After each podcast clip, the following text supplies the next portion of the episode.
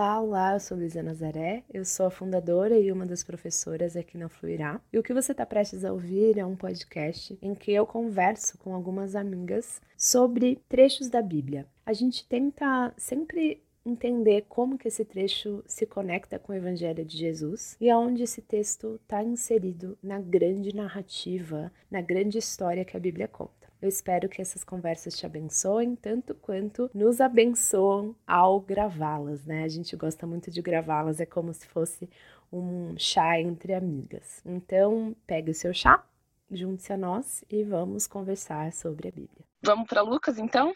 Vamos aproveitar. e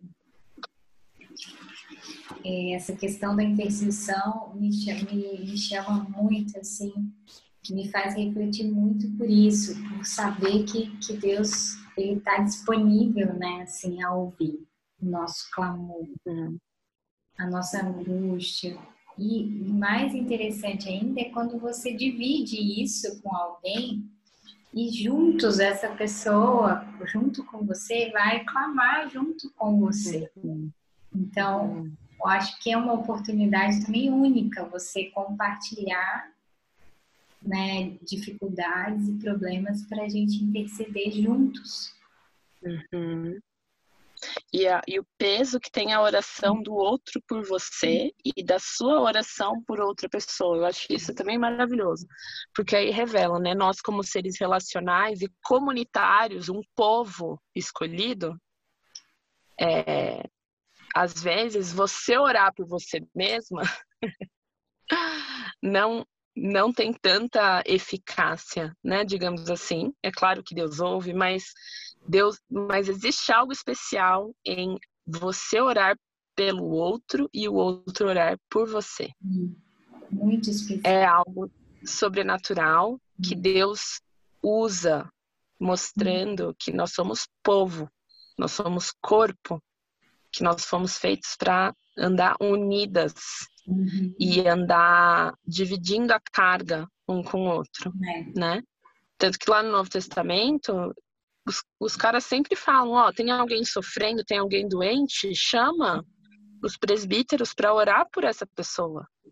Chama esses, é, outras pessoas para impor as mãos sobre eles. Uhum. Deus usa, Deus faz com que a vontade dele seja uhum. feita através de seres humanos obedientes através de pessoas dispostas a, a serem esses mediadores da vontade de Deus na, na vida dos outros, né? Aquele, mediadores no sentido de canais, né? De, de estarem dispostos a serem meio de bênção, meio de graça para essas pessoas.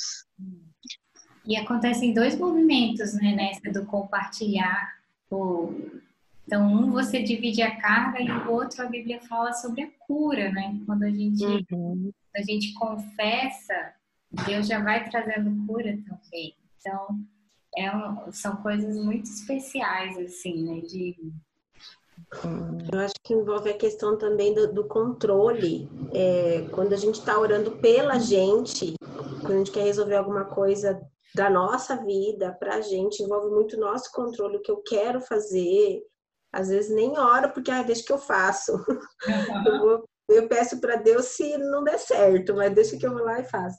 Agora, quando a gente está orando pelo outro, sai muito da nossa, da nossa capacidade de mexer, de resolver a vida da outra pessoa, de, de, de verdade declarar de que é o Senhor que cuida, o Senhor que, que vai fazer cura, transformação, convencimento, tocar o coração, né? Então, acho que isso mexe muito, muito na, na questão eh, mais humanista, assim, sabe? De, ai, o uhum. ser humano que resolve seus próprios problemas, é, eu tenho controle da minha própria vida, das, das minhas, dos meus dilemas.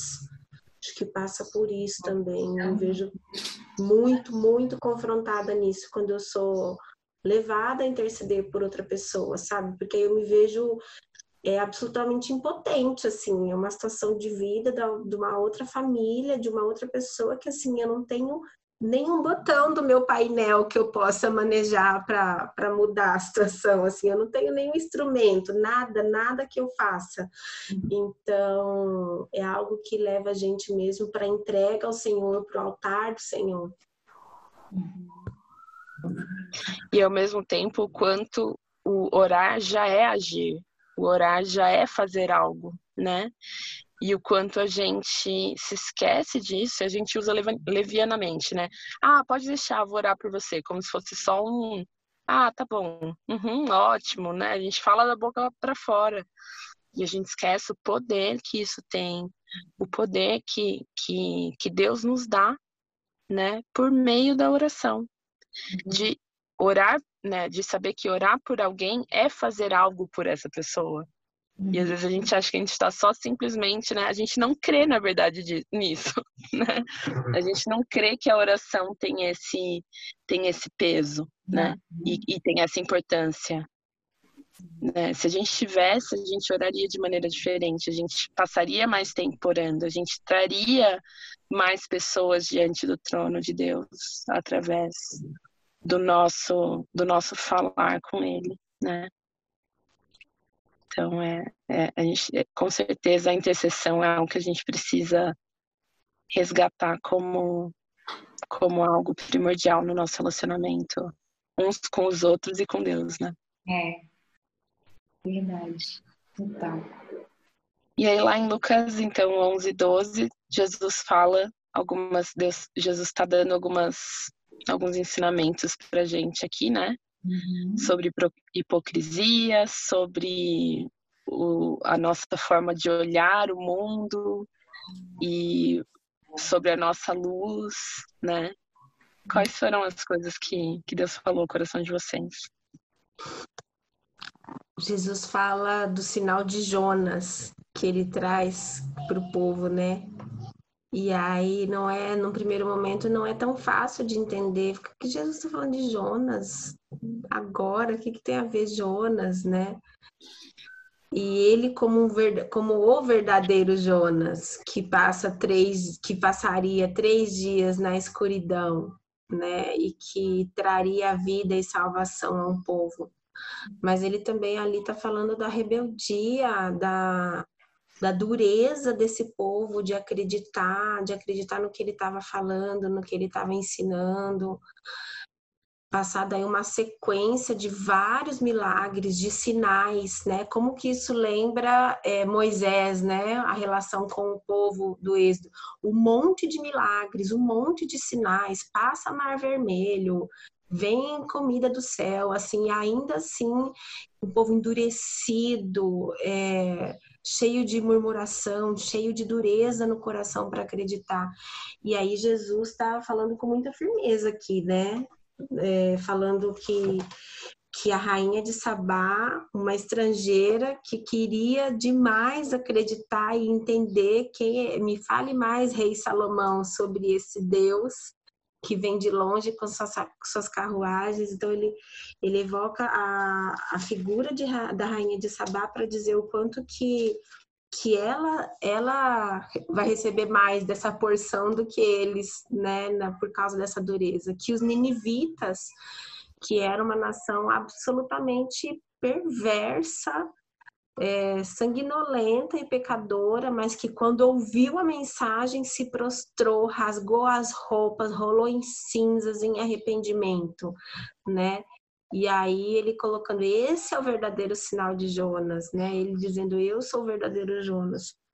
E acho que isso também remete a Jesus como Jesus está falando mais uma vez essa essa coisa que a Lu sempre retoma, né? Que é um Deus se revelando para todas as nações. Não é à toa ele falar da rainha estrangeira. Não é à toa falar dos ninivitas, né? Que era longe. Então, assim, Jesus está tá falando assim: olha, povo de Israel, que se acha a última bolacha do pacote, tá vendo? Olha a rainha de Sabá. Olha os ninivitas, como eles foram quebrantados, sedentos, e eu tô aqui falando, ensinando e vocês endurecidos, né? Então essa luz assim, para todas as nações. É, a quantidade de sinais, como você disse, né, que Jesus já tinha dado para esse povo, né? Uhum. E de sinais e maravilhas físicos, né, de cura, de libertação, de opressão, de, de alimentar os famintos, né? Tudo isso que ele já vem cumprindo o que o profeta Isaías dizia que o ungido do Senhor faria, né? E aí esse povo ainda quer mais um sinal. E aí de novo um paralelo né? lá com com Êxodo, o quanto Deus tinha que ficar continuamente se provando como um Deus fiel, um Deus um Deus soberano, um Senhor bom, né? Para um povo que se esquecia de e, e não agia com base naquilo que cria, né? Que dizia crer, quando na verdade então não cria, né? Porque você não agir com base naquilo que você diz crer é não crer, né? É, é não ter fé naquilo. Então é interessante isso e, e, de novo trazendo esse paralelo, né, de Jonas como é, é, como um sinal ali do que Cristo iria fazer e, da, e ele meio que impaciente, ele falou assim, ah, vocês querem mais um sinal? É esse o sinal. Eu vou morrer e eu vou ressuscitar e, e o reino é chegado. Se vocês não estão vendo, e aí trazendo a parte da luz, né? Que ele fala, se os seus tudo que tudo que está encoberto vai ser revelado. Então, o que ele está falando aqui? Dos pecados, claro, mas ele está falando também do reino. Ele está falando, ó, tudo que vocês fizerem vai ser visto, vai ser é conhecido e vai ser revelado no último dia. É, mas o reino que não é visto hoje também vai ser revelado no último dia.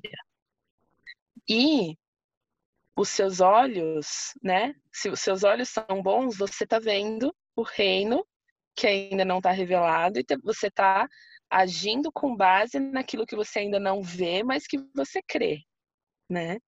E se seus olhos são bons, né, no sentido de como você vê a realidade, interpreta a realidade, então todo o seu corpo é bom, porque você vai agir conforme aquilo, né?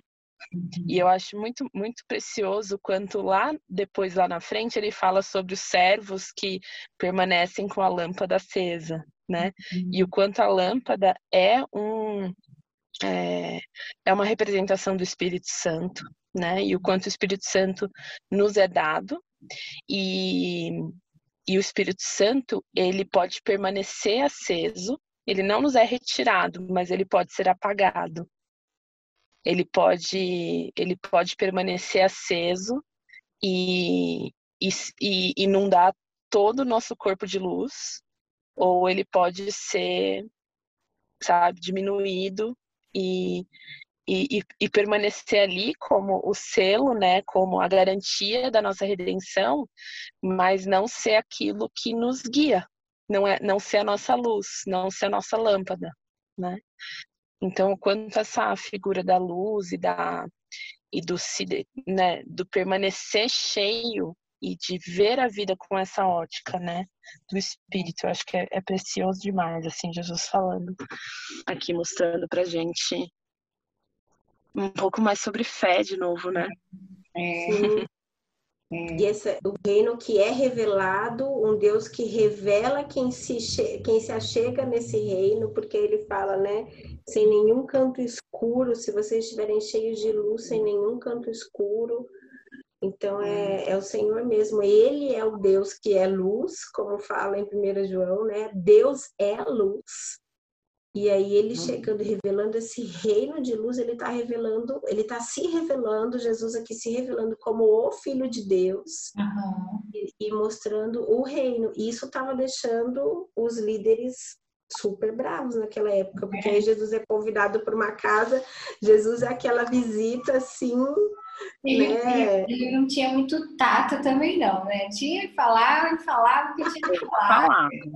Profeta, né? Profeta chega e não está muito preocupado é, em agradar, é. né? Muito interessante. É. Eu, fico, eu fico vendo essa característica de Jesus e fico é, pensando, sabe? Falo, nossa, quanto eu preciso ser mais assertiva na, uhum. é, eu também. Parece que Jesus não se importava muito, assim, né? Se, essa, se aquela pessoa ia receber isso bem ou não. É. E, e, eu acho que isso é, demonstra pra gente um pouco a, a, percepção equivocada que a gente tem de amor, né? Porque às vezes a gente acha que amar alguém é não chatear essa pessoa, é não dizer alguma coisa que essa pessoa venha se sentir ofendida de alguma maneira, né? Mas amar é justamente você dizer a verdade em amor, né? Você, claro, não maltratar, mas você ser verdadeiro, sim, né? Sim. A, a, maior demonstração de amor por, por alguém que está se perdendo é você ser enfático e em tentar resgatar aquela pessoa, né? Então é, é, é, isso aí também. Eu tô, também tô nessa nesse clube das das que não é. querem conflitos. Que corre. Nossa, Jesus, como você foi, foi duro com os fariseus, tadinhos. É. Né? E ele falando ali, tolos, quando o fariseu pergunta da purificação, né, de lavar as mãos. E aí ele já fala ali, não, tô, não é sobre mão que a gente está conversando, é sobre lavar o coração, é sobre de fato ser purificado, né? Vocês dão oferta do dízimo, dão o dízimo da hortelã, da arruda, mas negligenciam a justiça e o amor de Deus, e aí pega pesado. E aí tem um outro lá que eu achei muito engraçado no 45. Então, um especialista da lei disse: Mestre, o Senhor insultou a gente também com o que o senhor acabou de dizer. E aí Jesus, é isso mesmo, que aflição para vocês também, mestres da lei. Estão pensando que sobra para todo mundo, que veio cheio de exigências insuportáveis, né? E que a aflição os espera, porque vocês mataram profetas, foram condizentes com isso. E aí, é, quando fala, é, vocês não entram no reino, se apossam da chave do conhecimento, da lei, da escritura, e não impedem outras pessoas de entrarem. Isso, assim, é tão sério. É tão sério com quem ensina a palavra, com quem ensina a escritura, né, de se apossar da escritura, da interpretação da Bíblia e não entrar no reino e impedir que outras pessoas desfrutem de, desse reino, vivam uma, uma, relação com esse Deus. Então, assim, é muito sério, é para ficar bravo, né? Jesus precisava é. ser firme, né, e assertivo. E ele está trazendo aquilo que a gente já tinha conversado um pouco, né? A gente falou de Hebreus, né? Sobre o quanto é, nós seres humanos, a gente é tão rápido em pegar uma, umas regras e falar, tá bom, tô seguindo uhum. essas regras, então tá tudo certo, tá tudo sob controle, né? E a gente se atém a, a forma, né, a, a ritos, a uhum. rituais que, em, é, que não, não, não necessariamente são ruins, mas que por si só não salvam ninguém, né? Uhum. E o quanto Jesus mostra que o que está de fora para dentro não é capaz de mudar a é. gente. Mas quando a gente muda de dentro para fora, a gente às vezes vai praticar os, os mesmos ritos, as, os mesmos rituais, mas de maneira verdadeira, né? Porque a, a transformação veio de dentro para fora, a purificação veio de dentro para fora. Uhum. Então acho que Jesus ele é, é craque em trazer isso, assim, né? Em trazer essas provocações, mostrando, ó, oh, pessoal, vocês estão errando o alvo, vocês estão uhum.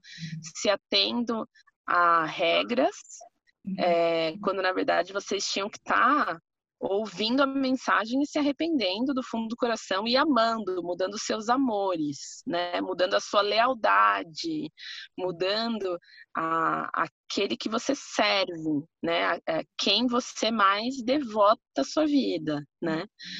Então é, é interessante essa como, como Jesus sempre joga isso para esses, principalmente para os fariseus, né? É, como é lindo viver e vivenciar isso, assim, na prática com pessoas que não nunca tiveram contato com o evangelho, não não cresceram em igreja como a gente, né, assim, e vão descobrindo o evangelho e perceber que o poder de transformar não é, não vem da igreja, não vem do pastor, não vem de regras, vem do Espírito Santo que começa a mexer em coisas assim que a gente não tem a menor condição de fazer. Então, eu, eu, lendo isso aqui que Jesus fala sobre é, que vocês fazem exigências insuportáveis e não movem um dedo sequer para aliviar os seus fardos, a gente tem vivido isso na pele aqui. Quando a gente recebe na nossa comunidade cristãos,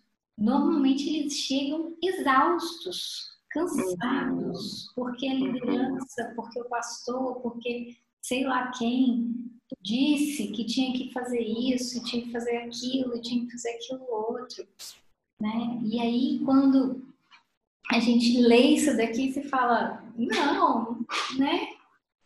Que vem de fora não, não nos contamina, mas sim o que está dentro. Então, quem, quem, o que está dentro, a gente não tem poder sobre isso, né? A não ser o Espírito Santo de Deus. Então, não tem, não tem que pregar mais nada além de Jesus, né? Assim, não tem que falar mais uhum. nada além de Jesus. Uhum. E é totalmente suficiente para transformar as vidas, né? Então, muito, muito legal, assim, ao mesmo tempo ver ele fazendo isso, assim, né? Eu vejo muito, imagino muito Jesus como um jovem, assim, e quebrando os paradigmas e fazendo coisas que ninguém fazia, né? Muito e o quanto, tendo essa perspectiva, né, o quanto o exterior, as ações, a forma que a gente lida com as outras dimensões externas da vida, é, vai ser uma consequência de um interior alinhado e que está adorando quem uhum. deve ser adorado, né? Sim. E aí ele traz essa, essa dimensão da, do dinheiro, né? E de, de como lidar com, com as riquezas desse mundo e com as preocupações desse mundo, né? E ele, ele fala, né, cuidado, guardem-se de todo tipo, tipo de ganância. A vida de uma pessoa não é definida pelo, pela quantidade de seus bens. Ele fala sobre o rico insensato, que é loucura acumular riquezas terrenas e não ser rico para com Deus, né? Então, eu acho que isso é muito interessante a gente perceber que é isso. Se o seu coração está ajustado, está alinhado, se o seu tesouro é Jesus e a sua relação com o seu Espírito Santo, a sua relação com o dinheiro é transformada. A sua relação com, com o outro é transformada. A sua relação com o seu corpo é transformada, né? Uhum.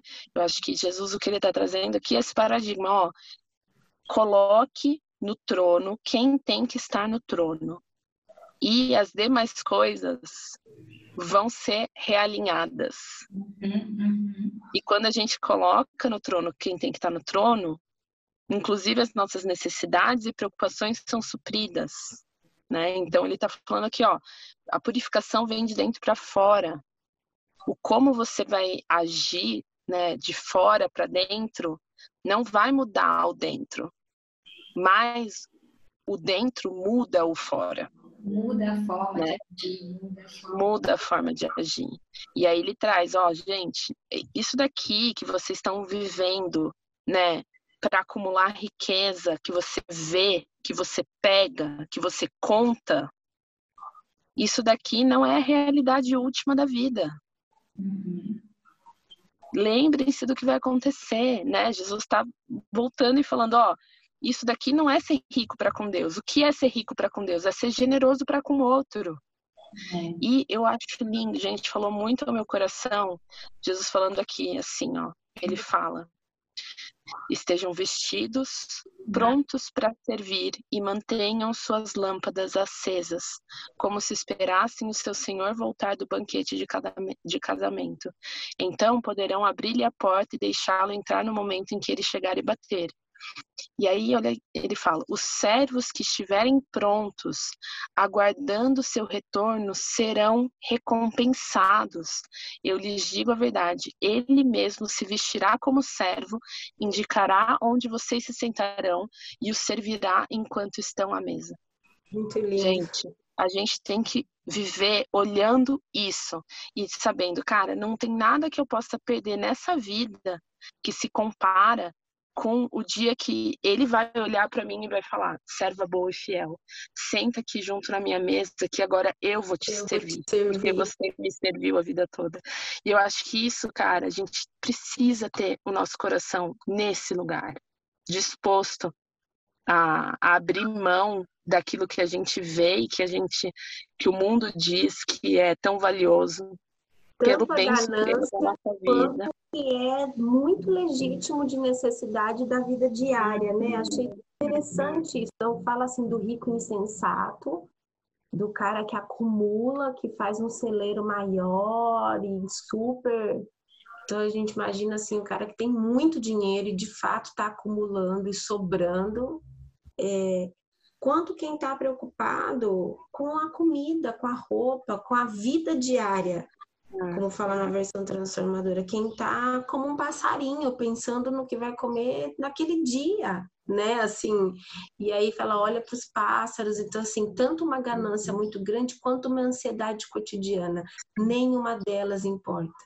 Uhum. Né? Então, talvez a gente não tenha uma, uma luta tão grande com muitos celeiros, muitos depósitos, mas a luta diária, cotidiana, com as necessidades da vida de todo dia, com as demandas de todo dia, elas também nos engolem, elas também nos tiram desse encontro com o Senhor, né? Tiram o nosso coração desse encontro com o Senhor.